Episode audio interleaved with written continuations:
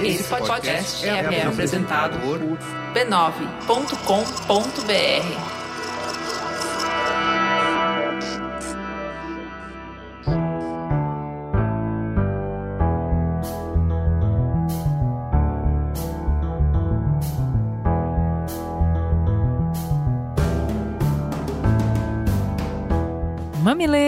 E mamiletes, sejam bem-vindos ao nosso espaço semanal de escuta e reflexão. Eu sou a Juva Lauer. Eu sou a Cris Bartes e esse é o Mamilos, o podcast que faz jornalismo de peito aberto.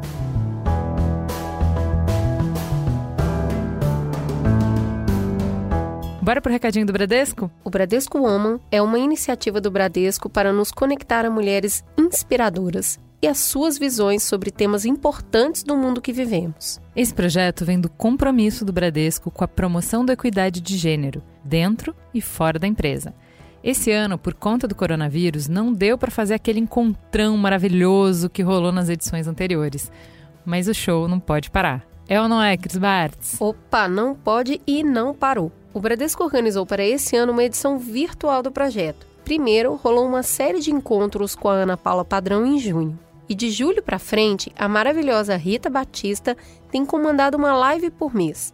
Tá tudo lá no canal do YouTube do Bradesco. Confere só o nível do papo que tá rolando por lá. Então, a gente tem uma tendência digital na quarentena dessa atenção, da localização então eu tendo a comprar Sim. de alguém que mora perto de mim, da personalização. Então a Rita vai comprar de um empreendedor negro que ela conhece, ou de uma empreendedora mulher que ela conhece, ou de alguém de Salvador que ela conhece. A gente tirou um pouco desses grandes e da questão de saúde. Então garantir que você obedece às melhores práticas, garantir que você está obedecendo os processos, que você está consciente que a gente não está num processo de home office ou de trabalhar de casa. Esse trecho aí é da conversa da Rita em agosto com a Lisiane Lemos, uma especialista em transformação digital negra, empreendedora e porreta no que faz. Deu um gostinho? As lives estão salvas lá no YouTube do Bradesco e todo mês sai uma nova. Se eu fosse você, me inscrevia logo no canal para não perder nenhuma conversa dessa.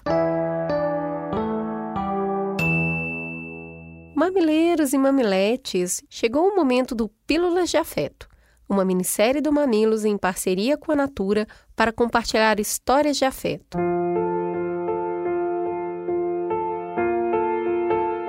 O nosso convite é que você embarque nessa conversa para refletir o que te afeta e como esse afeto move o mundo. Vem com a gente!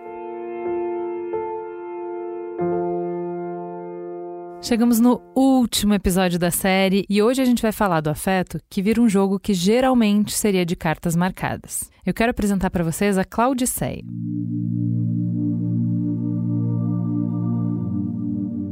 O ponto de partida dessa história é a escassez. Uma família formada na pobreza, um pai alcoólatra, uma mãe que morre jovem, deixando filhos pequenos. A história de hoje começa em General Mainardi, interior de Sergipe com a família se desfazendo e os irmãos sendo separados, cada um indo morar na casa de um tio. Claudiceia tinha sete anos quando a sua vida mudou drasticamente pela primeira vez. Com 17 anos, ela não cabia mais na casa dos tios e foi procurar abrigo na casa de uma das irmãs em São Paulo. Essa experiência durou pouco e logo ela estava tentando a sorte sozinha no Rio de Janeiro. Mas o que já era difícil piorou fiquei morando no Rio de Favores, onde me acolhia, eu vivia. Então lá eu, eu passei muita dificuldade, muita. Lá eu conheci o que era fome, o que era frio, fome por não ter o que comer, frio por não ter o que vestir. Ao mesmo tempo eu não tinha coragem de pedir a ninguém, eu tinha vergonha. E eu cheguei no fundo do poço, lá no Rio. Aí meus tios aqui ficaram sabendo, meus pais de criação, Aí eles me trouxeram aqui para Aracaju de volta. Eu cheguei na casa deles, fiquei um tempo, e aí eu depois fui viver na minha casa. 20 anos eu já morava sozinha e me sustentava. Dessa casa, na periferia de Aracaju, Claudiceia foi construindo uma vida melhor para si, trabalhando muito. Até que aos 41 anos, uma gravidez mudou tudo, de novo. Aí eu fui fazer um exame e deu lá que eu estava grávida eu acho que foi a maior emoção que eu senti na minha vida, né? Eu digo, meu Deus, eu vou ser mãe, né? E era tudo que eu queria. Eu queria ser mãe, eu queria construir uma família, eu queria ter a minha família. junto com essa felicidade avassaladora, veio também um senso ainda maior de responsabilidade. Para oferecer uma vida e uma educação melhor para o filho, Claudiceia ousou dar vida ao sonho de cursar uma faculdade. Foi fazer pedagogia. E foi aí que a Natura entrou na sua trajetória. Foi com a renda extra de consultora que a Claudiceia conseguiu pagar a faculdade. Eu cursei na faculdade, eu vendia Natura para pagar a faculdade. E todo mundo me conhecia como Natura portaria, cantina, os colegas de outra turma, todo mundo me conhecia como Natura. Quando me via Natura. João Gabriel cresceu entre os livros, apaixonado por histórias. Quando o filho completou 10 anos, a família se mudou para Divina Pastora, no interior. Na arrumação da mudança, Claudicé separou vários livros que o menino já tinha lido para doação. E é aí que a história tem mais uma reviravolta. Quando uma mulher, profundamente afetada pela escassez, pela pobreza de oportunidades, encontra na rua crianças e se reconhece nelas. Quando essa mulher se permite afetar pela vulnerabilidade dessas crianças e encontra em si a potência para deixar sua marca na trajetória delas. É, esses meninos, eles viviam atrás de mim, no meu carro, pedindo perfuminho, que são as amostras de perfume da Natura, né? Com os livros dentro do carro, eu parei eles e disse, olha, hoje nós vamos fazer diferente, eu não vou dar perfuminho, Hoje eu vou entregar um livro para cada um de vocês, vocês vão ler. Na próxima semana, quando eu vier aqui, vocês vão me contar a história do livro que vocês leram. Na outra semana, quando eu fui, nada dos meninos saberem me contar a história. E aí eu fiquei, como assim? Vocês não sabem contar a história? Aí uma menina disse, não, tia, ele não sabe contar porque não sabe ler. Aí fiquei assim, meu Deus, como é que eu vou fazer um projeto de incentivo à leitura para quem não sabe ler? eu tenho que fazer um projeto de alfabetização. Claudiceia foi buscar uma professora que dava aula de reforço e deu a ela essa missão preciosa: ensinar pessoas a ler. Os meninos, como ela chama os estudantes, ficam lá todo o tempo que necessitam para se alfabetizarem e, quando conseguem, passam a oportunidade para outra pessoa. Vivenciar isso em Divina Pastora me fez voltar para o meu passado né? Porque eu tenho hoje um, há muito tempo, um, uma vivência de perto. Eu conheço o povo daquela cidade, né? De perto. Eu entro em todas as casas e eu sei a necessidade deles. Então eu, eu me reporto à minha história, identifico neles a minha história. Tem afeto que dói e tem gente que faz dessa dor poesia. Da falta, Claudiceia teceu solidariedade. Da sua história difícil, Claudicé escreveu inspiração para crianças que estavam à margem. E aí eu, eu digo, eu vou mostrar para eles o meu exemplo. E é isso que eu faço. Por que, que eles aprendem no meu projeto? Justamente por isso, por essa diferença. Qualquer problema que tenha, eu estou lá, mostrando para eles a importância deles aprenderem a ler, mostrando para eles que todo mundo é capaz, mostrando para eles o meu exemplo e eu consegui realmente conquistar muita coisa na vida trabalhando, só que quando a gente estuda e a gente adquire conhecimento, a gente consegue ir além. Quando a gente dá esse conhecimento para alguém, aí é que a nossa vida vai além. Mais do que as letras, o que a Claudiceia ofereceu em seu projeto é algo essencial que todos precisamos para conquistar uma vida digna e desenvolver o nosso potencial, um olhar generoso e uma boa dose de fé. Ontem eu estava conversando com a mãe lá e ela estava me dizendo, Claudicéia, eu pensei que a minha filha tinha problema mental, porque ela tinha 12 anos e ainda não sabia ler. Eu disse, tá vendo aí você? Sua filha não tem problema nenhum, sua filha é inteligente. Ela teve um impacto, mas é, basta a gente entender, compreender, ter atenção, ter carinho, porque é isso que eles precisam. Eles precisam de alguém que acredite neles, na capacidade deles de conquistar e conseguir. Como essa história te afeta? Que faltas te marcaram e podem ser transformadas em abundância para os outros? O afeto da Claudiceia afetou o mundo. E a Natura é feita por uma rede de afetos, costurada pelas histórias de consultoras e consultores em todo o Brasil. Quando você compra um produto Natura, você escolhe fazer parte dessa grande rede de gente que cuida de gente. São empreendedores locais com alto impacto nas suas comunidades. Conheça o projeto Páginas Laranjas, que conta as histórias que tecem essa rede de afetos. Nas histórias das páginas laranjas está a história da Natura. Saiba mais em páginaslaranjas.natura.net. Segundo a Organização Mundial da Saúde, a OMS, a depressão é a doença mais incapacitante do mundo e a segunda principal causa de morte entre pessoas de 15 a 29 anos de idade. Mesmo assim, conforme a OMS, menos da metade dos diagnosticados está em tratamento. No Brasil, de acordo com o psiquiatra Michel Haddad, professor do Departamento de Psiquiatria da Universidade Federal de São Paulo, Unifesp, o contingente de pessoas que sofrem de depressão chega a 12 milhões de pessoas. Números tão grandes retratam uma realidade que a gente percebe no cotidiano. É impossível não conhecer alguém que, nesse momento, está sofrendo com a depressão. E isso naturalmente traz o questionamento: por que estamos deprimidos?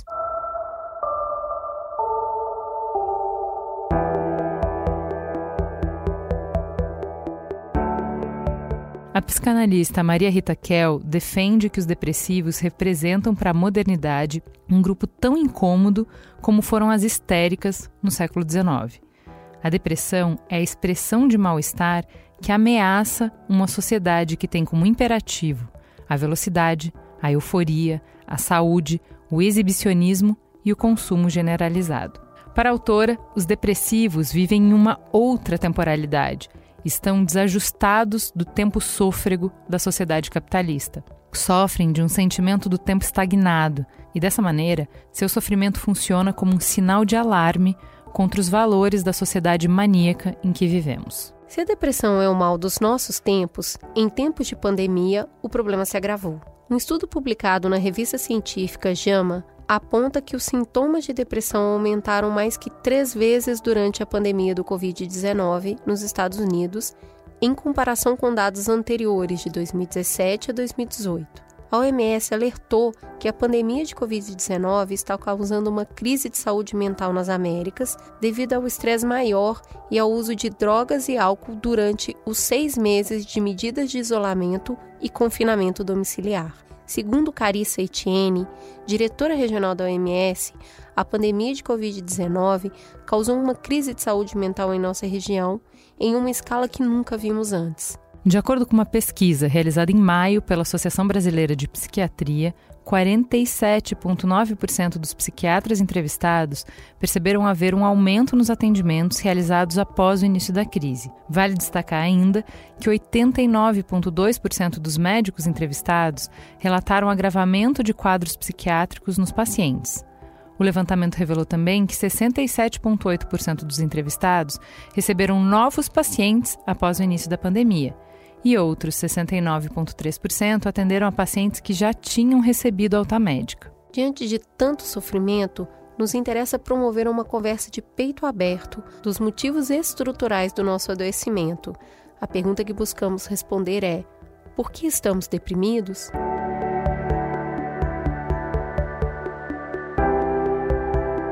E para promover essa conversa, a gente começa chamando uma médica psiquiatra que antes de tudo é psicoterapeuta e já chega com uma indicação incrível. Quem trouxe ela para a mesa foi Alexandre Coimbra, o nosso terapeuta queridinho do Mamilos. A Patrícia Paiperelk traz direto de Curitiba a síntese entre duas áreas de conhecimento que no debate público parecem se antagonizar: a abordagem biomédica e a abordagem psicanalítica. E para completar a mesa, convidamos direto do Recôncavo Baiano a querida Jeane Tavares, que é psicóloga e doutora em saúde pública. Ela nos traz a perspectiva dos fatores estruturais que impactam na saúde mental da população. Vamos começar apresentando as nossas participantes, quem está na mesa conosco hoje. Vamos começar com a Jeane Tavares. Jane, por favor, se apresente. Quem é você na fila do pão? Meu nome é Jane Tavares, eu sou psicóloga, doutora em saúde pública e docente da Universidade Federal do Recôncavo da Bahia. E nessa, nessa pandemia, administradora da página Saúde Mental da População Negra. Que fica no Instagram, certo? No Instagram, isso. Maravilhosa. Vamos conhecer a nossa outra participante, quem está conosco na mesa Piperelki, que nome fofo. Por favor, se apresente para os nossos ouvintes quem é você na noite. Patrícia Piperelk.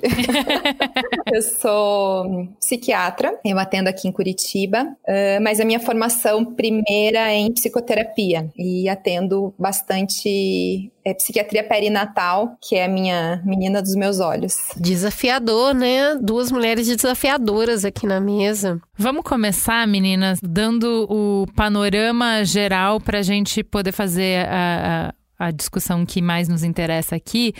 É, vamos começar, Patrícia, nos ajuda a entender o que, que é exatamente a depressão. Bom, a depressão é um fenômeno bastante complexo, muito desafiador, né, da gente fazer uma, uma definição que seja reducionista. Então, eu vou dizer para vocês o que, que o DSM-5 fala, né, que é depressão. Então, a gente está falando de pessoas que começam a sofrer é, de tristeza recorrente, na maior parte do tempo, na maior parte dos dias, é, durante um período longo, né? O DSM ele fala acima de duas semanas, com sensações de vazio, de desesperança, falta de interesse, falta de prazer, né, na vida, alterações é, de ritmos biológicos, então alteração de sono, alteração de questão alimentar, então ganho de peso ou perda de peso, alterações de ritmos sexuais, diminuição de libido, diminuição de interesse, né, diminuição de prazer sexual, agitação psicomotora ou retardo psicomotor, fadiga, cansaço recorrente, culpa, culpa, culpa, culpa, culpa, culpa, inutilidade, né, autorrecriminação, culpa por estar do jeito que está, por estar triste, né, e uma diminuição na capacidade de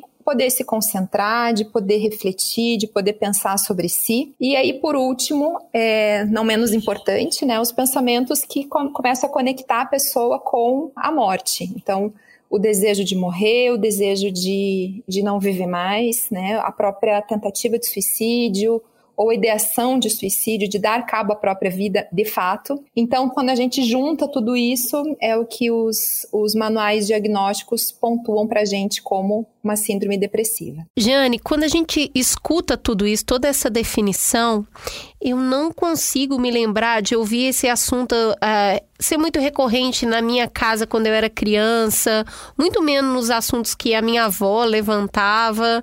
E aí eu acho que isso pode ser uma dúvida de muitas pessoas sobre a depressão ser um problema. É um problema da modernidade? É um problema deste tempo? Na verdade, quando a gente fala o termo depressão, a gente reduz todos esses sintomas a um nome, a gente está falando de uma forma de comunicação que os profissionais de saúde é, utilizam para compreender esses múltiplos sintomas. Então, pode ser que a gente está passando por uma pandemia, a gente está num momento de muita desigualdade né, de muita violência, de muito ódio, e o ódio, inclusive, como estratégia política. Então, a gente pode esperar que a gente consiga é, associar mais determinados estados a esse nome depressão. Mas isso não quer dizer que seja algo de agora. A gente pode sim ter todos esses sintomas, desenvolver quadros de depressão em outros momentos históricos e isso não ser reconhecido como o que a gente chama de depressão. Além do mais, na nossa sociedade, a gente deve considerar que na depressão, como em todos os outros fenômenos da saúde mental,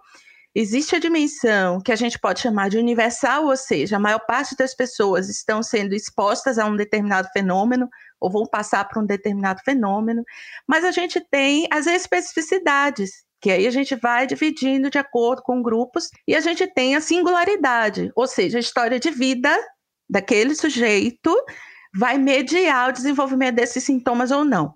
Então, quando a gente fala assim, é uma doença da maternidade? Sim e não e para quem. Porque, por exemplo, agora que a gente está passando pela pandemia do Covid-19, é, existem pessoas que estão mais vulneráveis a desenvolver depressão do que outras. Sintetizando e tentando responder de uma forma bem simples sua pergunta, é possível que nós já estejamos com quadros depressivos em várias gerações e não chamávamos isso de depressão, e na atualidade nós conseguimos chamar essa coletânea de sintomas de algo como depressão. Patrícia, eu vou te voltar. É, você acabou lendo, é, falando de uma série de sintomas.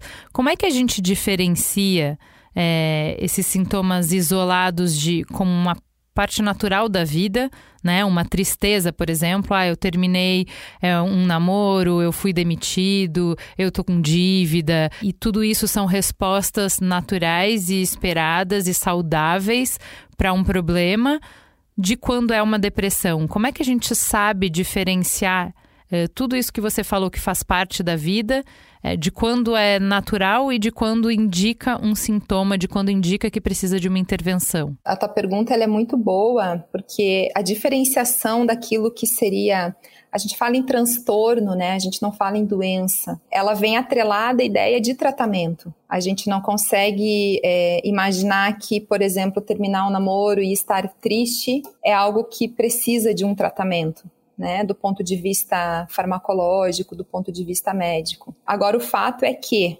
é, muitas condições naturais da vida, pela nossa própria incapacidade de lidar com o sofrer, pela nossa própria incapacidade de conseguir pôr isso em perspectiva e colocar isso de uma forma como fique mais compartilhável, né? A gente acaba recorrendo a um recurso que é a medicação, que é a, a medicalização desses fenômenos que são naturais da vida. Então, separar o que é depressão e o que não é depressão, o que é da vida, o que é do do, do, estar vivo, inclusive, né? É uma tarefa super difícil porque a maior parte das pessoas que procuram um atendimento é, psiquiátrico são pessoas que querem se aliviar, são pessoas que querem é, se anestesiar, são pessoas que querem parar de sofrer, né? Independente do que isso possa abrir para elas como possibilidade de compreensão sobre si, né? De, de, de ir libertando essas camadas de amarras, né? Que a gente vai sendo costurado em nós, né? A partir da cultura e a partir da forma como a gente organiza a sociedade. Então, essa tua pergunta ela é ótima e é a pergunta que eu faço todos os dias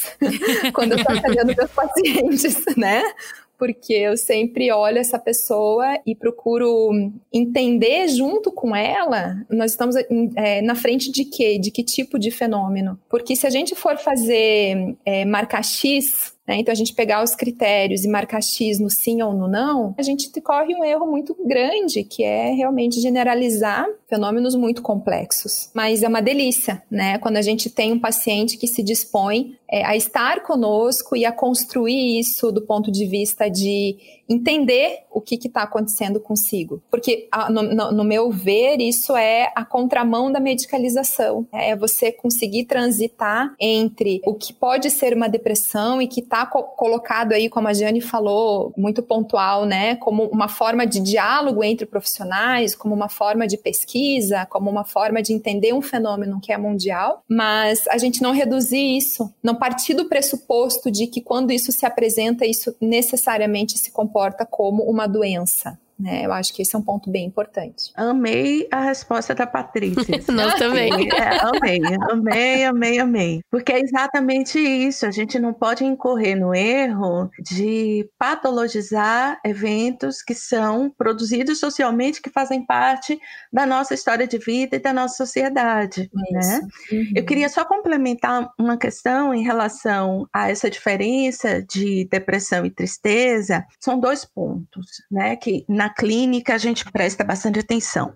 Existe uma falta de prazer na depressão que é prolongada e que é muito mais intensa do que uma tristeza que a gente passa porque uma coisa não deu certo, porque a gente queria estar em outro lugar e não está. É, é diferente. A nossa sociedade costuma considerar a depressão só quando a pessoa já está naquele estado absurdo de não conseguir se movimentar, nem levantar da cama e chorando. Mas depressão tem várias formas de manifestação. Pode se manifestar, por exemplo, como é, ironia, uma irritação muito forte, uma falta de paciência com algumas coisas, mas tem um ponto que é assim muito relevante na clínica, que é perceber o quanto essa pessoa se considera incapaz, inadequada, culpada, como a Patrícia falou, né? Esse é um ponto muito sensível, tanto a falta de prazer, que é muito mais intensa do que numa tristeza,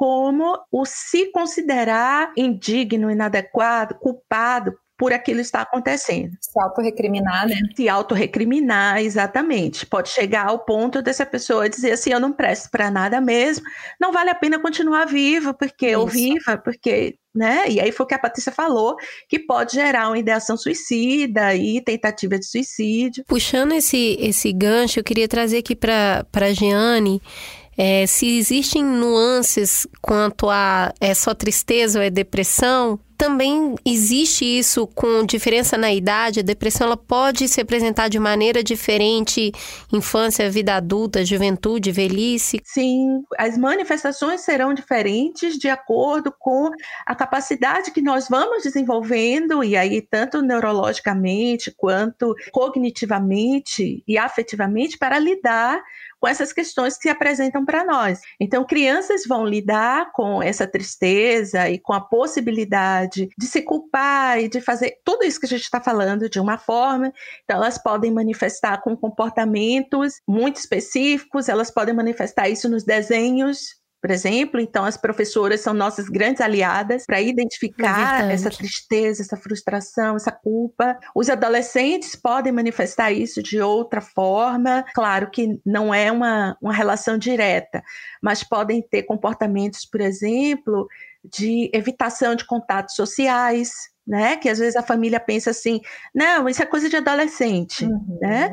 Essa variação de humor é coisa da idade quando pode sim estar estabelecendo né, um quadro de depressão mais significativo. Os adultos, os idosos vão ter. Porque o que a gente tem que prestar atenção?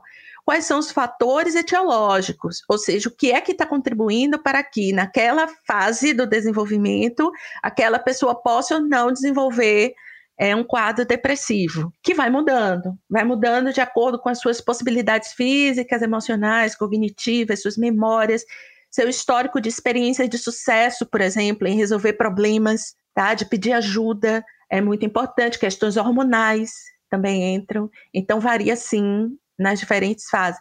E varia também com gênero e raça e classe né? Que a gente sempre tem que pensar isso. É, a gente vai falar um pouco mais disso depois, mas eu queria que você é, entrasse um pouquinho em como é que a gente. que sinais diferentes que a gente vê numa criança é, que deveriam despertar um, um olhar de cuidado diferente. Então você falou, ah, as professoras são muito nossas aliadas nisso, nesse diagnóstico precoce. O que, que a gente deveria direcionar o olhar, treinar o olhar para reconhecer em crianças? O comportamento positivo da criança, né, ele está muito associado aos quadros depressivos, aquela irritabilidade latente, as manifestações de raiva, né, as explosões que vão é, refletir na criança é, na verdade, a dificuldade dela mesma em, em, conseguir verbalizar e de pôr em palavras essa vivência amortizadora que está dentro dela. E como que isso é diferente para idoso? Que outros sinais que a gente precisa ficar atento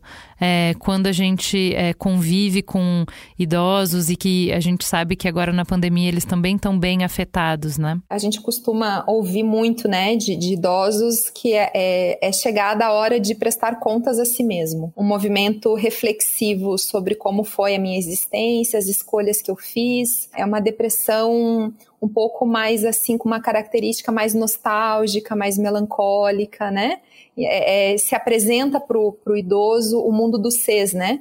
Mas e se eu tivesse feito isso, e se eu tivesse feito determinada escolha? E às vezes é até com muita irritabilidade, com muita intolerância, porque na verdade é uma intolerância consigo, né? Ela se manifesta no outro, mas é uma intolerância consigo mesmo, né? Eu me vejo frustrado no lugar onde eu tô, eu me vejo uma vida inteira que eu vivi infeliz ou reprimido, sexualmente inclusive, oprimido, e aí eu me vejo nesse lugar agora velho, sem poder voltar, sem poder fazer fazer novas escolhas, né? Um pouco assim aquela grosseria, né? Tipo, né? E geralmente com os mais novos, porque os mais novos eles acabam encarnando, né? Esse mundo de possibilidades. É um prestar de contas mesmo, né? A, a si mesmo, a minha história, o que que eu fiz com isso. E novamente a gente tende a confundir sofrimento psíquico com fase do ciclo vital. Isso. Né? Uhum, Porque isso a mesmo. família tranquilamente pode pensar que, que esses pensamentos são próprios da idade, porque afinal essa pessoa já está velha, e a gente fala velha mesmo, e já está próxima à morte, quando na verdade não precisa ser assim. Uhum. É, é- é- é algo que com acompanhamento, com atenção maior ao idoso, a gente consegue que ele tenha o resto da sua vida com qualidade. Giana, então eu queria te perguntar, diante eh, dessas conversas que a gente já estabeleceu até aqui, quais seriam os fatores de risco para ou desencadeamento ou gatilho que levam essas pessoas para esse lugar do adoecimento mesmo, da depressão? A gente falou aqui de- dessa velhice como um momento de reflexão, que a gente pode encarar isso como um- desencadeador, um gatilho. Quais outros existem? A gente pode ter fatores etiológicos que são internos, então você tem própria questão de mudança corporal, hormonal e etc. E existem as questões que são sociais. Eu, sempre vou estar falando desses dois lados, porque não Tá tem como a gente dissociar, a gente não é criado no vácuo. Né? Uhum. Então, o que a literatura nos diz é que existem aspectos que eles são normativos, eles são esperados em determinados momentos da nossa vida, tem outros que são disruptivos, eles não são esperados, eles acontecem e a gente não sabe bem como lidar com isso. Então, eu trabalho com cognições, eu trabalho com crenças. Então, pessoas que são expostas a acontecimentos que favorecem o desenvolvimento de crenças, de que ela não é hábil, de que ela não tem condições de lidar com aquilo, de que o que o mundo apresenta para ela é muito maior do que a condição que ela tem de suportar e de ultrapassar, a gente considera que essas pessoas têm uma maior vulnerabilidade. Tá? A gente não fala de tendência, a gente fala de que é pessoas que têm crenças sobre si, sobre o mundo e sobre o futuro, ultrapassando todas as suas capacidades de lidar né, com essas questões que se apresentam, elas têm a maior vulnerabilidade para desenvolver quadros depressivos. E aí vem os outros mediadores que podem proteger ou não essa pessoa. Então, apoio social, por exemplo, é algo extremamente importante. A pessoa se sentir apoiada na vida. E isso começa na infância. Né? Uma criança que ela se sente amada, que ela se sente protegida, que ela tem colo e carinho. Existem profissionais que defendem que você não dê colo para a criança, quando na verdade o que nós sabemos é que a criança que recebe colo, ela desenvolve uma percepção sobre si, sobre o mundo como possível. Né? Então, eu sou amada, eu sou querida, eu estou segura, e essa sensação a gente leva para a vida adulta. Obviamente, as relações que vão acontecendo ao longo da nossa vida podem reforçar isso ou não, mas esse momento inicial da vida é muito importante para a gente aprender o quão hábeis nós somos, o quão bonitos, inteligentes, protegidos, apoiados nós somos. Né? E tem sempre esse colinho para voltar, né? Eu acho que o adulto que sabe que tem um Exatamente. colinho para voltar, ele, ele vai pro mundo porque ele, ele sabe que ele tem uma raiz forte. Jane, eu tô, eu tô toda arrepiada aqui. Ai, que bom. Porque eu queria, eu queria fazer um gancho, se você me permite, que é assim, Ah, né? claro. Na psiquiatria, a gente se preocupa muito com estratégias de prevenção, né? Então, vamos prevenir depressão, vamos prevenir suicídio, né? Então, quando a gente para, assim, para realmente debater as questões depressivas, a gente para num determinado momento que a gente olha para as crianças e que a gente tem que começar a pensar assim, gente, se eu bater no meu filho, isso aqui pode, lá na frente, estar associado a um comportamento depressivo justamente por esses mecanismos que você estava explicando. Então, é a forma como a gente concebe as nossas relações, as nossas relações enquanto é, seres humanos, enquanto pais, é, enquanto educadores. Isso tudo tem um impacto que é para o resto da vida e que é a melhor forma talvez assim a mais robusta da gente prevenir depressão, né? Então isso foge completamente de uma, de uma visão é, psiquiátrica reducionista à questão biológica, né? A gente nunca vai conseguir prevenir depressão pensando em é, mecanismos biológicos, mas a gente sempre vai conseguir dialogar a partir de uma, do, do afeto, né? Que eu acho que é o grande, a grande sacada. Para quem não é profissional da área, conseguir entender direitinho. Tem uma fase que a criança está aprendendo a andar e que ela começa a correr. Todo mundo que tem criança, por exemplo, levou num parquinho, levou na praça, playground, tá na rua, qualquer coisa, ela tá correndo e ela cai. Ela cai e ela olha para o adulto para ela saber se ela tem que chorar ou não. Porque a reação do adulto uhum. vai dizer a ela o quão grave foi aquele evento. E quando ela está aprendendo a andar também, ela dá alguns passos e olha para trás. Olha, cadê meu uhum. adulto? Então, enquanto ela estiver vendo o adulto de referência, ela vai continuar andando. Esse é um comportamento evolutivo nosso. Nós somos uma espécie que precisa de carinho, de cuidado, de amor, de acompanhamento ao longo de toda a nossa vida. Quando a gente pega, por exemplo, as sociedades tradicionais, é, a gente vê em fotos, em filmes, os bebês estão sempre colados no corpo da mãe, Uhum. E existe um provérbio, inclusive, africano, que diz: é necessário toda uma comunidade para criar uma criança. Então, quando a gente fala de sofrimento psíquico e transtornos e etc., a gente está falando é de uma vida que pode valer a pena ou não ser vivida daquela forma. A gente conversa tanto de infância justamente por conta da vulnerabilidade, porque a criança não escolhe, porque ela herda porque ela cai de paraquedas e ela é completamente vulnerável ao que vão escolher por ela e fazer por ela. Então vamos pensar na gente já adulto e a gente está escutando esse programa com tudo isso que, você está falando, que vocês estão falando e olha para nossa infância e fala gente, mas não teve nada disso, foi o oposto disso. E agora? Eu não posso mudar o que já foi. E agora? Uma vez que eu tenho todas essas, é, é, essas amarras que você falou, Patrícia, que eu tenho todas essas ausências, essas lacunas do que você falou, Giane, de apoio, de acreditar que eu consigo, de que eu dou conta e de que eu tenho para onde voltar.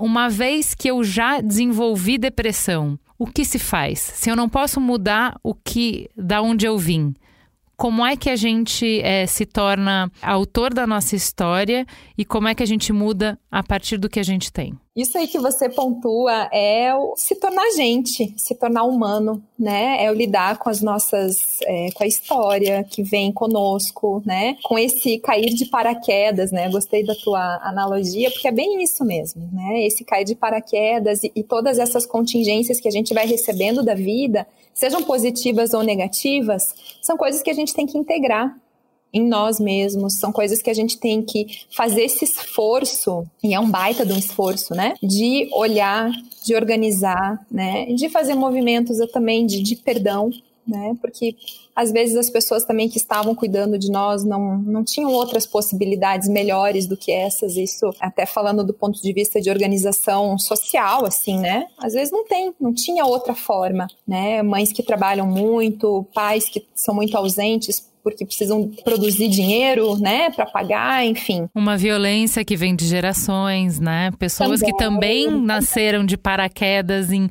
situações Exato. muito difíceis, muito áridas e que não também não receberam ferramentas e estão fazendo o melhor que podem, né? Isso. Então é um movimento muito difícil, assim, ele, ele, é, um, ele é muito custoso, né? Você conseguir fazer uma, uma integração disso tudo, colocar isso tudo dentro de você e aceitar que essas coisas te aconteceram, né? E você não pode, não precisa ser melhor ou pior por causa disso, mas que isso é teu. Agora, talvez é, o que eu acho que seja a, a, o grande pulo do gato, digamos assim, é quando a gente toma aquela decisão subjetiva interior de que, bom, ok, né? Aconteceu, mas para aqui aqui, né? Então, a partir de mim, eu pretendo que as coisas sejam é, diferentes e é quando a gente consegue mudar, né, alguns padrões familiares recorrentes, por exemplo, né, estamos falando de educação de crianças, né, com os meus filhos, né, com os que vêm depois de mim. Então esse é, esse é um movimento maravilhoso, na verdade, né, é um movimento de autoconhecimento, é um movimento de resiliência, né, é um movimento de acolhimento. Eu queria aproveitar para fazer o inverso dessa pergunta que muitas vezes a gente ouve também, né, em todos os ambientes que a gente circula. Olha, eu apanhei, eu nem tive pai, e eu passei um monte de dificuldade, eu tô aqui, eu tô ótimo. Sou forte, então, sou a resiliente. Gente, é, é, é, essa geração precisa de muito colo. É, a minha mãe me colocou de castigo, o meu pai me bateu, eu vivi num lugar e eu tô ótimo, eu tô vivo, eu tô bem. Tem muito medo de olhar para esse lugar dessa fragilidade, né? Tipo, eu não tive nada disso e eu tô bem. Então Então, pra, isso não é necessário. Como que a gente abraça também essas pessoas que têm esse jeito de ver o mundo? Quando a pessoa fala isso comigo, eu sempre. Eu, eu, eu, eu, brinco muito, né, com as pessoas. Quando ela fala isso comigo, eu digo, é você que pensa, né? Você que acha que você tá bem. Talvez a pessoa nem esteja percebendo. E, na verdade, para quem não teve uma boa experiência de cuidado, de apego, é muito difícil aceitar isso na experiência do outro. Então a pessoa pode responder. Não reconhece, assim, né, Jane? Não, não reconhece. reconhece. né? Não está inscrito em si. Isso, porque ao reconhecer isso, ela vai ter que lidar com o que falta na vida uhum. dela. Então é um comportamento reativo exatamente para não entrar em contato com esse sofrimento. Eu queria complementar a fala da Patrícia com assim alguns pressupostos que eu sigo. Tudo que a gente aprende a gente pode desaprender. Então, o, o, acompanhamento clínico de pessoas com depressão, na minha abordagem, passa por a gente identificar essas crenças que eu falei, né? De inutilidade, de inadequação, de desproteção, identificar essas crenças e fazer uma análise do quanto elas são realistas, porque efetivamente existirão pessoas com dificuldades, que estão em determinados lugares sociais, que vivem de determinadas formas e que isso não é uma distorção cognitiva. Então, eu realmente não fui, é o que vocês estão falando, eu não fui amada, eu sofri violência, eu passei fome, eu fui criticado extremamente, sofri abuso sexual, então isso não é uma distorção, isso efetivamente aconteceu e a gente precisa, é, na clínica, abordar essas questões. Então, isso aconteceu. O que é que nós vamos fazer com isso a partir de agora? Quais são as novas possibilidades que se abrem? Algumas pessoas terão menos possibilidades, outras terão mais possibilidades. Na, na minha abordagem, a gente tenta é, diminuir a generalização, então nada mais vai dar certo para mim. Então eu passei por uma relação abusiva, então todas as minhas relações serão abusivas de agora em diante. Então a gente tenta produzir junto com essa pessoa crenças que no cotidiano dela e dentro das possibilidades dela sejam mais próximas a uma realidade o mais saudável possível. Isso é, de, isso é completamente diferente do discurso, é, discurso de coach, né? Do pensamento positivo, do querer poder conseguir, da meritocracia, do que eles estão dormindo, você tem que estar tá trabalhando. Não é nada disso, né? Isso não tem nenhuma comprovação científica, isso é balela esqueçam isso. Quem vai dizer o que é mais saudável, o que é mais funcional, o que é mais possível é a própria pessoa. Então, assim, é, quando a gente fala de depressão, por exemplo, alguns autores falam que a exposição a contatos afetivos, amorosos, prazerosos é uma coisa legal. Mas se, se eu simplesmente digo, olha, a partir de agora você tem que ir para. Esqueçam que a gente está na pandemia, então você tem que se arrumar, tem que estar linda e tem que ir para um show. Isso não funciona para uma pessoa que está com depressão. Não é da ordem do fazer. Exatamente. Né? É da ordem do experienciar, né? Isso, é da experiência e dela, a partir de uma experiência, conseguir relativizar as suas crenças e conseguir ver evidências, provas no seu contexto de que é possível, existe um caminho possível. Muito bom isso. Agora que a gente conseguiu é, desenhar aqui um cenário do que, que é a depressão, de como que a gente minimamente lida com essa questão, inclusive ao longo da vida inteira, a gente queria conversar um pouquinho sobre esses gatilhos. Então, assim, são situações de exposição social que provavelmente vão agravar a doença, vão trazer a doença mais à tona. Começando pelas redes sociais. Então, Patrícia, é, a nossa relação com as redes, ela é um fator que desencadeia a depressão. Da cadeira de psiquiatra hoje, conta pra gente o que, que você anda vendo sobre essa utilização. As redes sociais por si só não, né? É claro que é a forma de é, se relacionar com elas, né? As redes sociais elas criam uma ilusão, um mundo paralelo, né? De personagens que vão, vão até as redes sociais para performar, para se relacionar de alguma forma, que é uma busca é muito nova, né, para nossa para nossa história, né, que é uma busca de aprovação, é uma busca por pertencimento, né, é uma busca por até mesmo é, por algum tipo de lazer e isso daí cai no vazio, né, cai no cai no nada, né? Porque é um mundo que realmente, de fato, ele não existe no sentido da, da performance mesmo, no sentido de buscar esse, essa aprovação do outro e esse pertencimento. Porque aí, se eu busco a aprovação do outro a partir de algo que eu não sou, é, meu Deus, o que, que acontece comigo, né, quando eu acesso isso? Com certeza, as redes sociais, da forma como elas estão postas hoje, são pouquíssimas pessoas que conseguem articular um uso político que mova né, ideias nas redes sociais a maior parte do, do, do uso da rede social ela é para uma manifestação narcísica mesmo. E aí a gente acaba caindo no, no nada, no vazio. É, e tem uma, é, uma coisa que vocês falaram bastante em termos de sintoma, né, de depressão, que é esse sentimento de inadequação. É, e aí vamos lá. Inadequação em relação ao quê?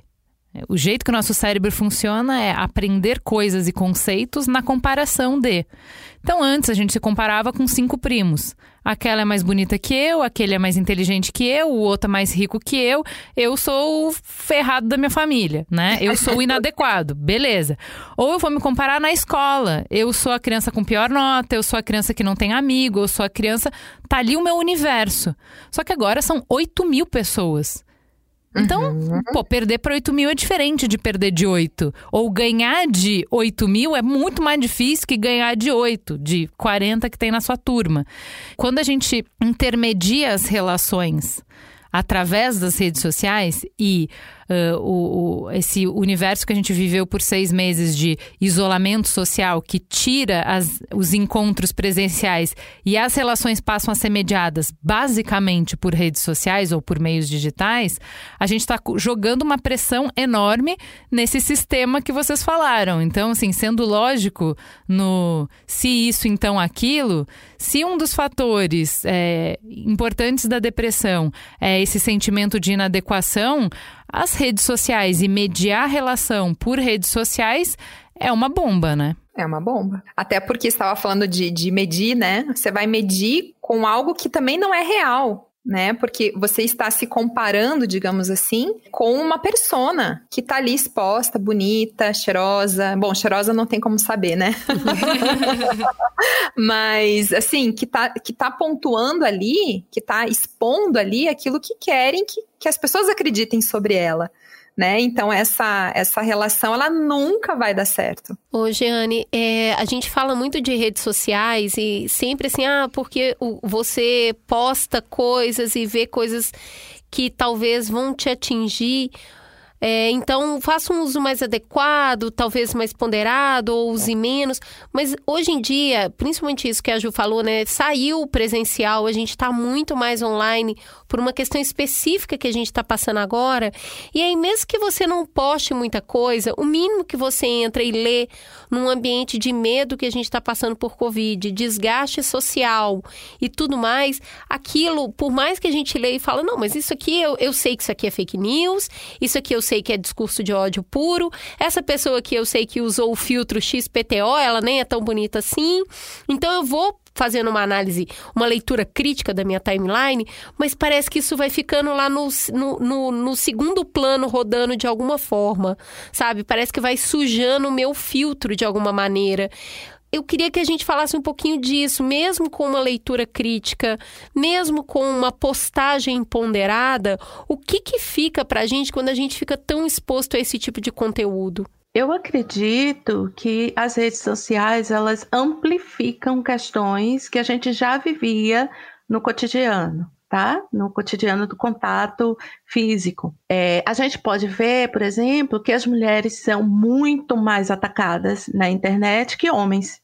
A gente sabe né? bastante, inclusive. Né? Então, na minha página, como a, a marca já é uma mulher negra, a forma como as pessoas, e isso eu já conversei com outros administradores, a forma como as pessoas me interpelam na internet já é uma forma agressiva. O que não acontece quando eles sabem que o administrador é um homem, o tipo de pergunta, que é feito, o tipo de relação se dá já de uma forma mais violenta. Então, tem isso que a Patrícia falou, sim, dessa comparação injusta, isso é uma distorção cognitiva, mas tem também nas redes sociais um ataque deliberado que tem como é, função social manter as mulheres, os grupos minoritários, aqueles que já são atacados é, diariamente, na sua posição de subalternidade. Então, é, a gente primeiro precisa ver o seguinte: quem é que está nessa rede? Não somos todos nós que estamos nessa rede, é um grupo, é uma classe social, um grupo etário que faz esse uso ou alguns grupos etários que fazem mais o uso das redes sociais. Então, assim, quando a gente é, decide se colocar politicamente na rede, inevitavelmente a gente vai ter que lidar com isso. Tá? Uhum. Dessa leitura que traz o incômodo, da violência. Então, por exemplo, na minha página, quando entra um racista, um misógino, um LGBTfóbico, eu não discuto, eu bloqueio. E os meus seguidores, eles já sabem disso. Eles me bloqueiam aqui. e aí, por quê? Porque tem muita gente com níveis elevados de ansiedade, pessoas com depressão que procuram a página exatamente porque se sentem é, protegidas pelas conversas que nós temos. Erroneamente, a nossa sociedade nos diz que o ócio é uma coisa ruim, que descansar é uma coisa ruim. É improdutivo, né? é improdutivo, quando na verdade isso é um equívoco, né? Isso é um erro.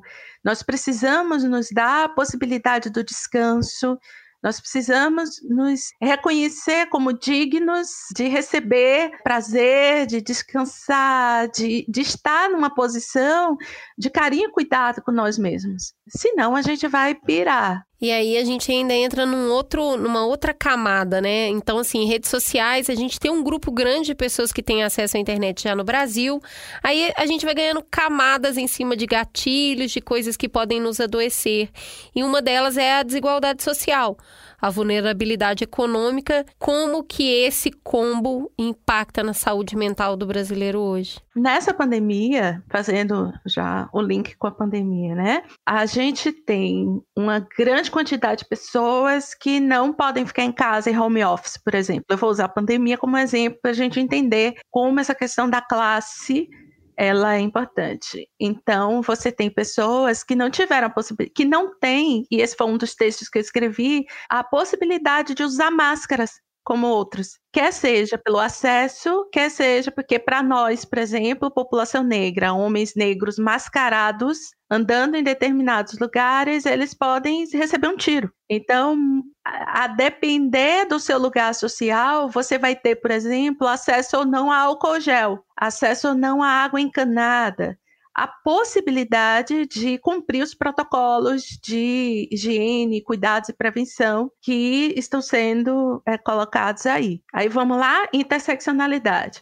Então, você é uma pessoa pobre, preta, que mora na periferia, LGBTI, e aí é, tem alguma deficiência física, logo você está no estado de extrema vulnerabilização e a vulnerabilização tanto para o adoecimento físico quanto o adoecimento mental. Então, quando a gente analisa a questão de classe, a gente nunca dissocia de raça e gênero. Uma mulher negra periférica lésbica, uma mulher negra periférica trans, está vivendo essa pandemia de uma forma completamente diferente. E aí, a, a, as questões que falam sobre classe social, é, na clínica, a gente eu trabalho e meus colegas, os que concordam comigo, a gente trabalha para redução de danos, porque a gente sabe que a questão dos sofrimentos psíquicos dessas populações vulnerabilizadas passa pela luta política, né, passa por uma mudança social é, profunda da nossa sociedade que ainda carrega características de colônia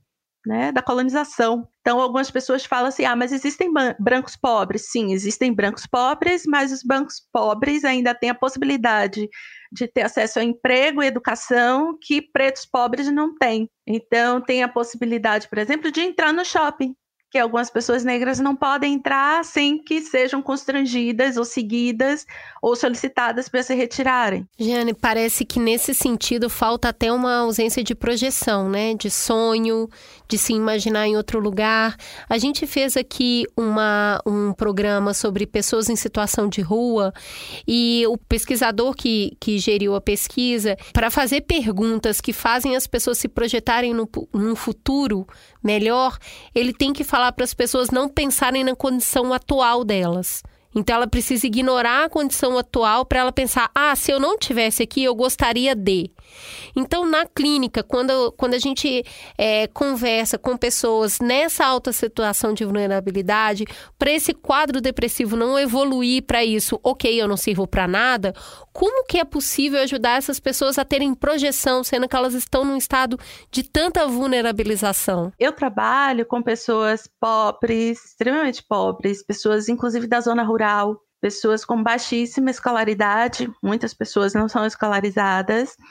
E uma coisa que sempre chama a atenção dos meus colegas do Sudeste e do Sul é que eu sempre digo, elas têm uma capacidade imensa de é, resolução de problemas, de inteligência, elas são capazes, né? Embora a sociedade as coloque nessa posição, elas são extremamente capazes, até porque para você sobreviver num mundo que é letrado, por exemplo, que não é feito para pessoas que não sabem ler, você precisa ser muito inteligente. Então, existe um processo é, africano chamado Sankofa, que é olhar para o passado, olhar nesse passado como é que as coisas foram resolvidas, o que, que aconteceu, trazer para o presente, analisar o presente e pensar num futuro melhor para nós e para as gerações que virão. Isso é um pressuposto africano. É, e eu trabalho praticamente, todas as pessoas que eu atendo são pessoas negras tá? Porque eu estou numa região que recebeu um dos maiores contingentes de pessoas escravizadas.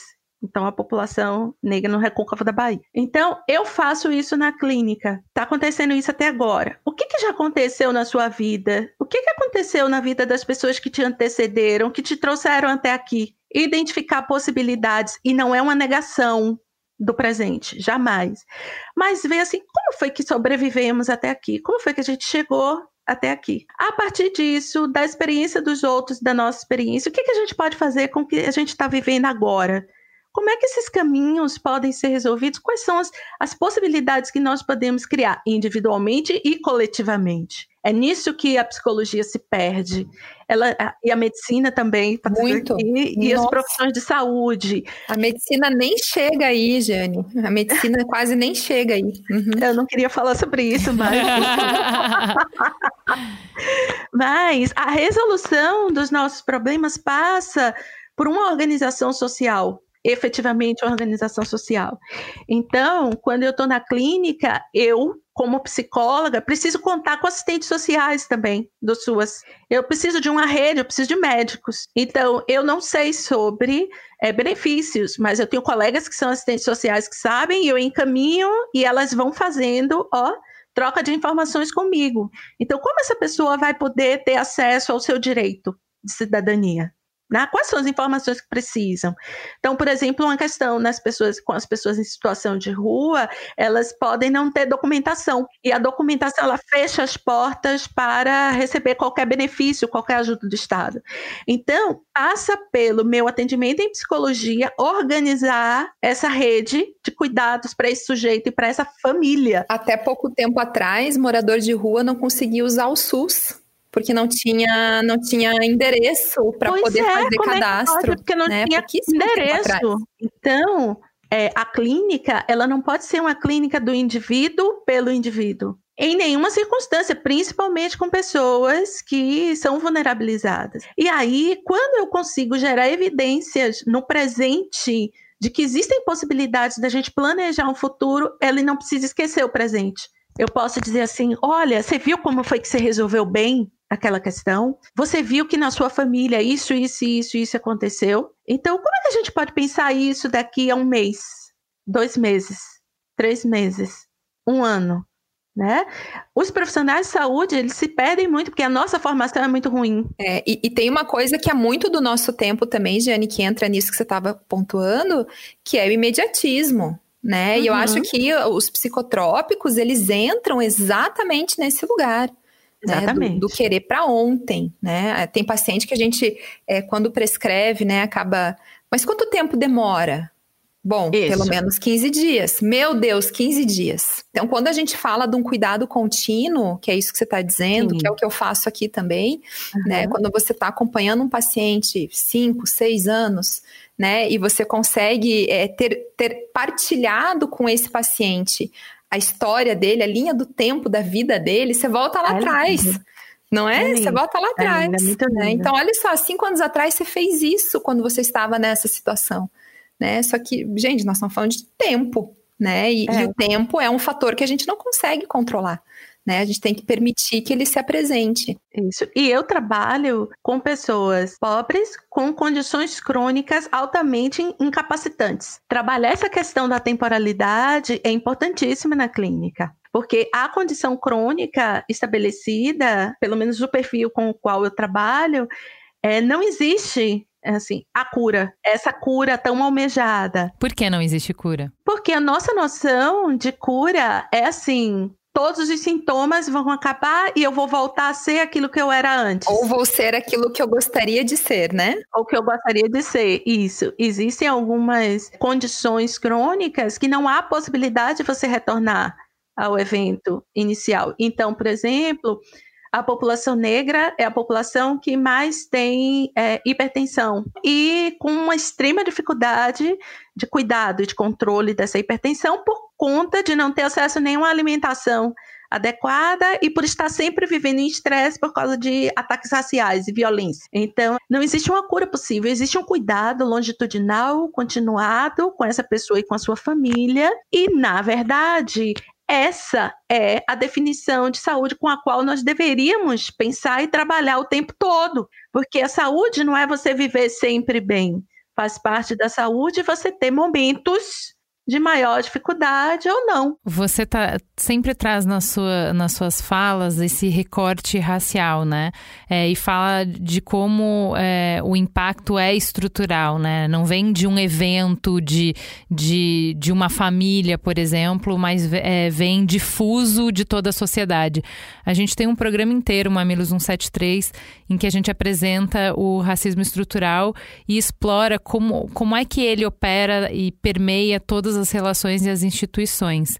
Eu queria que você falasse um pouco mais, acho que você já falou uh, do ponto de vista de quem é mais vulnerável economicamente, socialmente. Talvez a gente pudesse explorar aqui é, os negros que já ascenderam mesmo quem tem condições econômicas, mesmo quem tem, por exemplo, conseguiu acessar estudo e, e, e, e ter acesso aos lugares de poder, é, ainda assim eles não escapam dessa dimensão é, do quanto o racismo estrutural impacta a saúde mental. Eu queria que você falasse um pouco sobre isso, sobre como o racismo impacta de forma diferente a saúde mental de pessoas negras. A gente costuma generalizar, né? Chamar, é, eu, inclusive, eu sempre digo, população negra é só uma figura de linguagem. Nós somos múltiplos, existem várias interseccionalidades para a gente pensar, vários fatores que mediam a nossa experiência. Então, é, para a gente ter uma ideia, o primeiro estudo que foi feito sobre essa questão da ascensão social do negro no Brasil foi feito pela Virginia Bicudo em 1945 que é uma socióloga extremamente importante para a história da psicologia no Brasil. Ela foi a primeira psicanalista não médica na América Latina, né? Uma mulher não médica, negra, e nos anos 1940 ela ascende socialmente, ela, ela ganha dinheiro, ela vai atender políticos em Brasília, inclusive, ela ajuda a fundar o Conselho Federal de Psicologia e ela vai fazer essa discussão. E de lá para cá nós temos vários autores que vão discutir isso. E por que, que se discute isso? Porque se criou na sociedade brasileira a falácia, o mito da democracia racial e uma discussão que aí é proposta por é, sociólogos é, brancos e acadêmicos, né, de que os, as pessoas negras continuam nessa posição de subalternidade na sociedade brasileira por uma questão de classes e não por uma questão de raça. E o que esses estudos mostram é que não é verdade. Ainda que haja a ascensão social é, existe uma violência continuada é, contra as pessoas negras, porque existe um pressuposto e uma série de estereótipos que fazem parte daquilo que a gente chama de microagressões né? São as agressões cotidianas é, raciais que passam pelo tipo da pergunta. Não reconhecer o racismo como um fator relevante de sofrimento psíquico é uma agressão. Não reconhecer o racismo como estruturante na sociedade brasileira é uma forma de agressão. Para além dessas, a gente tem as piadas, o paternalismo, e algumas vezes, e tem as macroagressões, por exemplo, que são os helicópteros voando em cima é, das casas das pessoas, atirando em escolas. Então, a gente tem as microagressões e as macroagressões que me atingem, ainda que eu não more numa comunidade, eu não moro numa comunidade, mas eu estou vendo cotidianamente mulheres semelhantes a mim sendo assassinadas. Ainda que eu tenha vantagens de circular por determinados territórios, mas isso não me protege. Eu vivo como se a qualquer momento algo pudesse acontecer, porque pode acontecer não é uma distorção cognitiva minha. E isso nos afeta, afeta a nossa saúde mental o tempo todo. E aí as pessoas negras, quando ascendem socialmente, têm que lidar com não pertencimento a, a essa população é, majoritariamente negra, pobre, periférica, né, ou ribeirinha, ou que vivem em outros locais, mas também não faz parte dessa classe média alta branca. Há um somatório de exposições a diferentes impossibilidades. Então, não é à toa, a gente tem uma pesquisa do Ministério da Saúde da UIDP que demonstra que adolescentes e jovens negros têm várias vezes o risco de cometer suicídio do que adolescentes e jovens brancos, né? E os adolescentes e jovens negros, para cada uma menina negra que comete suicídio, são seis meninos negros que cometem suicídio. É, os números são muito discrepantes.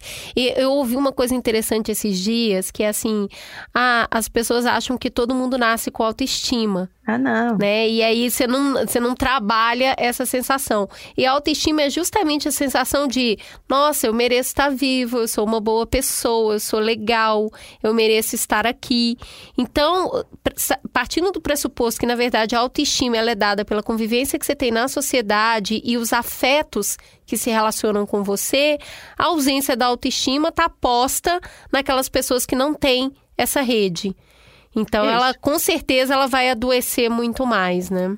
Isso. Eu queria aproveitar a fala da Jane, que ela traz um recorte de gênero mesmo na questão de raça, é, mostrando a discrepância do número de meninos negros que se suicidam em relação a meninas.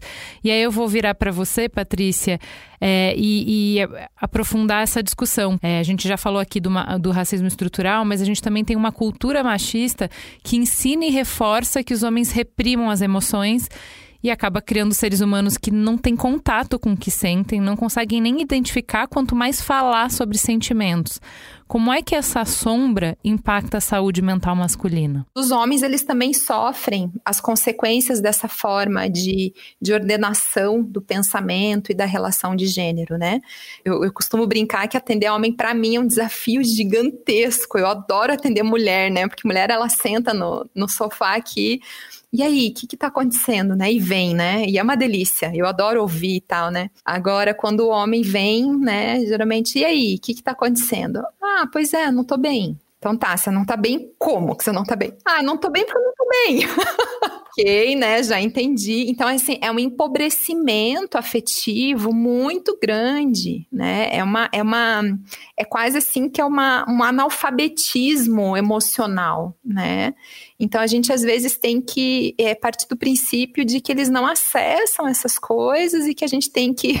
A sessão com homens, a sessão psicoterapêutica, ou até mesmo uma entrevista psiquiátrica com homens, ela tem um caráter pedagógico muito grande, né? Então, Bom, vamos falar dessa emoção, o que, que, é essa emoção, né? Como que você se sente diante disso, né?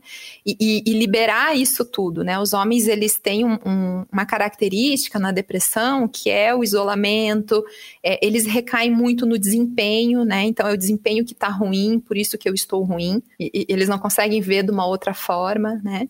Então, é um desafio enorme, enorme. Sabe que é interessante o que, é, o que você está trazendo? Porque uma pessoa que eu amo amo muito, que é bem próxima, veio é, me pedir ajuda por uma questão profissional também. Ju, você sabe se tem um profissional que ajude você a lidar melhor com os conflitos no trabalho e não sei o que, não sei o que, não sei o que, sei que lá, sei que lá. E eu falei, tem, tem sim. E daí eu dei todo o, o, o arcabouço da, da terapia, de para que, que serve, o que, que, o que funciona. Eu falei, e o nome disso é terapia. Toma aqui o contato e vai. Aí parou a conversa. Não, e ele tá fazendo, mas eu acho interessante como assim, obviamente, é, não é um, um Não, não é um, um fator. É, não é que falte nele. Todos nós podemos precisar de ajuda em algum momento da vida, entende? Ele já precisava antes. Ele já precisava pelas relações pessoais dele. Mas isso não fez ele buscar o tratamento. O que fez buscar o tratamento foi quando encerrou, fechou uma porta de carreira. Quando ele percebeu que ele não ia avançar uhum, mais, que ele não ia conseguir mais, aí ele vai buscar Isso. ajuda. E aí funciona para tudo, entendeu? É normalmente o que traz os homens para uma terapia é o desempenho. Então, eu não estou conseguindo evoluir na minha carreira, eu não estou ganhando dinheiro, eu não estou conseguindo ser o provedor, ou eu não estou tendo um desempenho sexual como eu gostaria. Então, é sempre em relação a desempenho.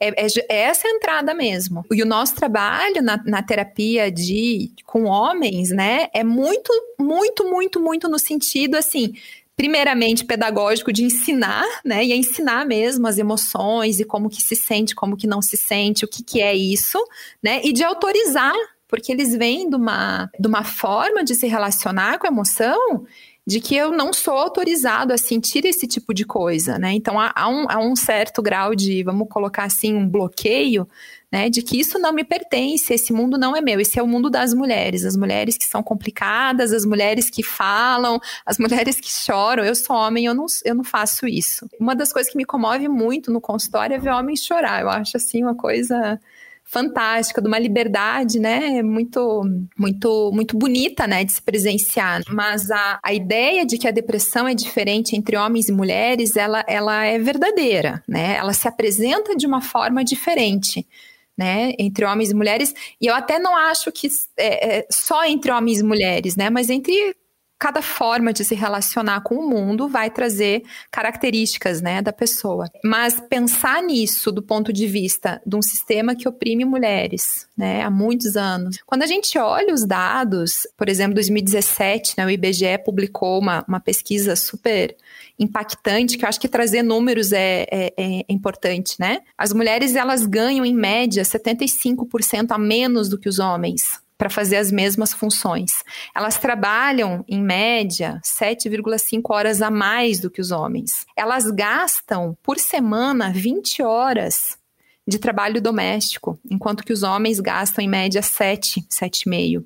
Só metade dos homens fazem trabalho doméstico. 48%, praticamente 50% das mulheres perdem o emprego no primeiro ano de vida do, do, dos seus filhos. O mapa da violência também de 2000, é, 2015, é, o Brasil está no quinto lugar no ranking mundial de feminicídio. Né? Então essas mulheres, elas sofrem, as mulheres sofrem muito mais violência. As mulheres negras, né, Jane está aqui, né, ela pode falar disso com certeza muito melhor do que eu, mas as mulheres negras, elas sofrem muito mais violência do que as mulheres brancas. A gravidez é um fator de risco para a violência doméstica. Mais ou menos 30% das, das mulheres que sofrem violência estarão gestantes. Né? Então a gente tem um cenário péssimo né, para quando a gente pensa na questão da depressão. Então, as mulheres adoecem mais não porque elas são mulheres, mas porque elas sofrem é, com, com questões sociais muito, muito, muito relevantes. Então, são muitas, são muitas camadas que a gente vai abrindo, abrindo, abrindo, abrindo, até a gente conseguir realmente chegar em algo mais próximo daquilo que é o que eu quero ser, o que eu gosto de ser, como que eu quero me relacionar com o mundo, né? Quando a gente fala de sintomas de depressão, muitas vezes fala-se é, desse lugar do, do, da pessoa que está perdendo a vitalidade, ela não consegue levantar da cama, né? Ela está num, num, momento letárgico ali, ela está é, letárgica pelo adoecimento. Mas existe também uma questão da alta agressividade, alta performance, é, o gritar muito, a alta irritabilidade. E muitas vezes essas são características que no mundo masculino são valorizadas. Como, ah, ele é muito viril, Isso. ele é muito forte, nossa, ele sabe o que quer. Como uhum. que a gente uhum. pode ajudar a ampliar essa percepção do que, que é um sintoma de depressão quando a gente está olhando para essas pessoas que o mercado valoriza essas atribuições? Eu penso, assim, que isso tudo uma hora volta, isso tudo uma hora cai. Né? Isso não se sustenta por muito tempo, né? Por mais que seja algo que é reconhecido socialmente como é, algo da, da, esfera do desempenho, né? Porque é bom ser agressivo, é bom, é bom, é bom, é bom, é bom pontuar, ser assertivo, é, assertivo, pragmático, né? Isso tudo é muito bom. Só que isso é, é quando isso vem de um núcleo da baixa autoestima, quando isso vem do núcleo de alguma narrativa interior de sofrimento, em algum momento isso cai, né? E vai cair nas relações, vai cair é, no, no, desempenho que porque para, né, de ser, é, em algum momento isso para de ser bom, né? Porque a tendência é cada vez ser mais invasivo, cada vez ser mais violento, né? Cada vez ser mais grosseiro com as palavras. Isso vai, vai voltando, né? Essa conta ela vai ser paga em algum momento. E nesse momento, normalmente é quando a gente consegue daí trazer, falando de homens, né? Trazer esses homens para uma para uma experiência diferente. E às vezes sim, tem um fundo depressivo muito grande aí. Giane, e quando a gente joga todo esse caldeirão explosivo, isso também deve desaguar em violência doméstica provocada por esses homens que estão passando por esses processos adoecidos. Como que você vê isso e levar isso para a clínica é uma possibilidade também de tratamento contra a violência doméstica? Concordo com tudo que a Patrícia falou. É, acrescento apenas que quando a gente associa a depressão ao feminino, a gente constrói associado a, a esse diagnóstico uma noção de fraqueza. Homens têm muita dificuldade de se perceberem e de não tem vocabulário, é exatamente isso que a Patrícia falou, assim, é uma falta até de vocabulário para falar sobre si, sobre seus afetos. Então eles não conseguem se ver com depressão porque o bom é ser ansioso até, né? Uhum. É, porque a ansiedade fala dessa, dessa pessoa que vai lutar ou que vai fugir, que vai agir de alguma forma. Então, eles conseguem é, se reconhecer ansiosos com mais facilidade do que é, dizerem que não estão bem, que precisam de ajuda. E, como a Patrícia também falou, a gente viu até uma diminuição no número de casos de violência doméstica contra mulheres brancas e um aumento significativo contra mulheres negras. E agora, na pandemia, a gente já está com a metade da população brasileira, a gente não, nunca teve nenhuma pesquisa que indicasse isso, desempregada. Então, esses homens eles já estavam vulnerabilizados pelo machismo e por tudo isso que a gente já falou aqui, e se acrescenta o fato deles não, não terem perspectivas, inclusive, de trabalhar, que é esse, é essa zona de segurança e de conforto e de, de, de significado potência. até, né? Identidade isso. masculina, né? Né? Sim, sim, eu sou homem porque eu sou potente. E aí, essa potência em todas as áreas. É, a terapia pode ajudar? Pode ajudar, mas voltamos. Não é o indivíduo. Esse é um indivíduo que ele aprendeu a ser assim. Então, ele pode desaprender a ser uma pessoa violenta, ele pode aprender outras formas de lidar com. E aí a gente vê o aumento da violência contra mulheres, crianças e idosos, né, na pandemia. Exatamente por quê? Porque aí esses homens perdem o emprego e vão para casa. E eles em casa eles se tornam extremamente violentos. Então, é uma terapia que é, não pode ser centrada no indivíduo. Ele deve ser centrada na família e na comunidade. E a gente tem um agravante. A gente está assistindo o desmonte da rede de atenção psicossocial, porque se essa pessoa ela está desempregada, ele não tem como pagar por uma terapia. Ele precisa do atendimento público, ele precisa de uma rede, ele precisa do SUS funcionando bem para que ele possa receber algum tipo de atendimento. Ele precisa do SUAS, Sistema Único de Assistência Social, para que ele possa ser atendido. E nesse momento político, o que, é que a gente está vendo? O desfinanciamento do SUS e o financiamento de comunidades terapêuticas, que estão diretamente é, ligadas a religiões, estão diretamente é, ligadas com Sistema de segurança, então, é uma, é uma vertente ideológica da guerra às drogas e adota o modelo manicomial, que é algo que a gente achava que já estava superado, mas que volta com maus tratos e com o reforço do homem como a cabeça do lado, do homem como aquele que tem que bater na esposa. Então, não é de se espantar que a gente esteja vendo aumento dessa violência. E essa violência, ela só se resolve com políticas públicas. E aí eu estou falando de todos. Eu estou falando desde dessas famílias que têm uma grana, mas que esse homem é criado sem discutir gênero. por exemplo, sem discutir masculinidade, tendo reforçado socialmente o comportamento violento. Então, para além da terapia, a gente precisa de um investimento grande, numa discussão ampla na sociedade sobre esses lugares né, do gênero. Gente, queria agradecer muito, muito, foi muito rico. É, a gente foi para muitos caminhos que a gente não tinha nem pensado antes, e eu tenho certeza que a gente não esgota a conversa, a gente começa a conversa. Tem muitos caminhos interessantes que dariam para a gente explorar ainda. Foi um prazer conhecê-las. É muito bom saber que a gente tem profissionais que estão aí no mercado para trazer essa visão tão ampla, essa visão é, de vida, a potência de vida, né? Que vocês estão falando uhum. sobre a gente precisa Isso. cuidar dos nossos afetos, restabelecer um tecido social para que a gente viva uma vida mais saudável. Cuidar desse, dessa saúde mental depende de um ambiente, esse ambiente precisa ser seguro. Uma alegria, muitíssimo obrigada. Fiquei muito feliz de participar com vocês. Que venham outras oportunidades para a gente conversar obrigada. mais. Por favor. Obrigada, gente. E aí, Juliana, o que, que ficou assim, gritou para você nesse programa? Primeiro que eu amei a interação das duas. As, uhum. Eu amei as duas e amei as duas juntas. Adoro começar. o Mamilos fazendo amizade entre os convidados. É sempre muito bom, né? É uma delícia. É, e eu fiquei muito com quanto a, a Jane personifica o que eu tenho trazido para todas as minhas sínteses, que é a gente reconhecer a limitação das respostas individuais, né?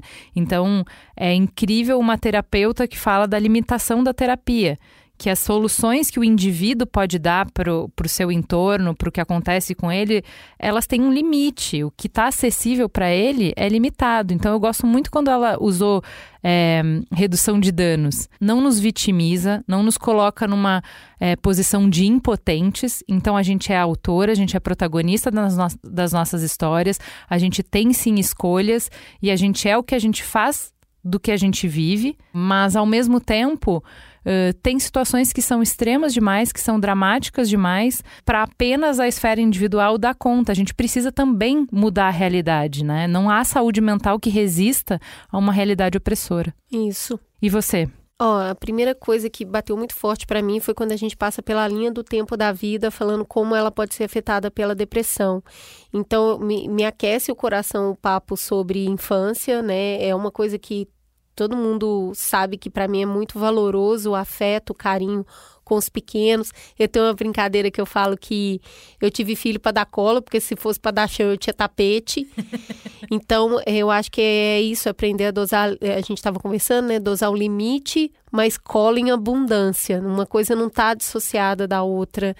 É, quando passa pela vida adulta, o quanto mulheres e homens e pessoas GLBTs enfrentam cada um os seus próprios desafios diante da sociedade e me tocou profundamente a conversa sobre idoso e depressão.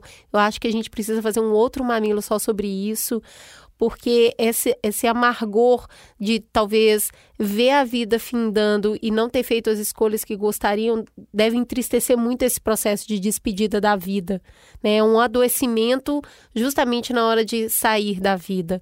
Então isso me tocou muito. E para cuidar desse, dessa gama enorme de pessoas, vai precisar do quê? Uma gama enorme de profissionais.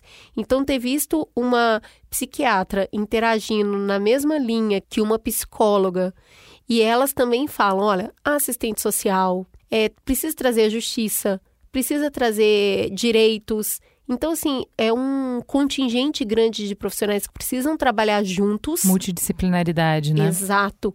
Porque um só também não dá conta. E eu gosto muito da Jeane falando que o, o, esse psicólogo, nessa situação tão precarizada, ele acompanha a família. Porque todo mundo entra no processo junto. Então, eu acho que a gente conseguiu trazer uma percepção mais ampla. Toda vez que a gente fala de depressão, parece que a gente individualiza muito e a gente trouxe uma conversa de tipo, precisamos buscar uma saída com diversos atores. É, e eu fiquei com um gostinho de quero mais de pensar é, estratégias de fazer um próximo programa de tá, tá já mapeamos, entendemos, tô doente porque é para tá mesmo. Eu acho que é, é, uma é uma resposta adequada, né? É natural a, as agressões que a gente está sofrendo, as dificuldades que a gente enfrenta na, no nosso cotidiano. É, então eu fiquei muito interessada nesse olhar propositivo que elas têm de pensar quais são as estratégias, como é que a gente resiste. Vamos pensar no Mamilos Resistência, é. resistência à saúde mental. Resistência à saúde Como mental. é que a gente fala, resiste? A hora que a Giane falou de é, manicomial de novo, eu até arrepiei, assim, sabe? É. Precisamos mesmo voltar nesse tema. Bom, essa é uma pequena contribuição do Mamilos em função do Setembro Amarelo. E se você se identifica com os conteúdos colocados nesse programa, busque ajuda. Converse com pessoas que te amam, peça ajuda, ligue no CVV, no Centro de Valorização à Vida, Disque 188. Vamos pro recadinho do anunciante?